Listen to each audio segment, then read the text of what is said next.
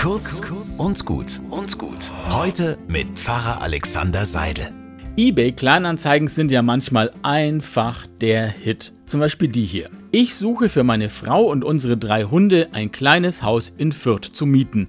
Nicht mehr als 600 Euro warm mit Garten und nicht weiter weg als 500 Meter bis zur U-Bahn. Bitte nur Häuser anbieten, wo keine Raucher vorher drin waren.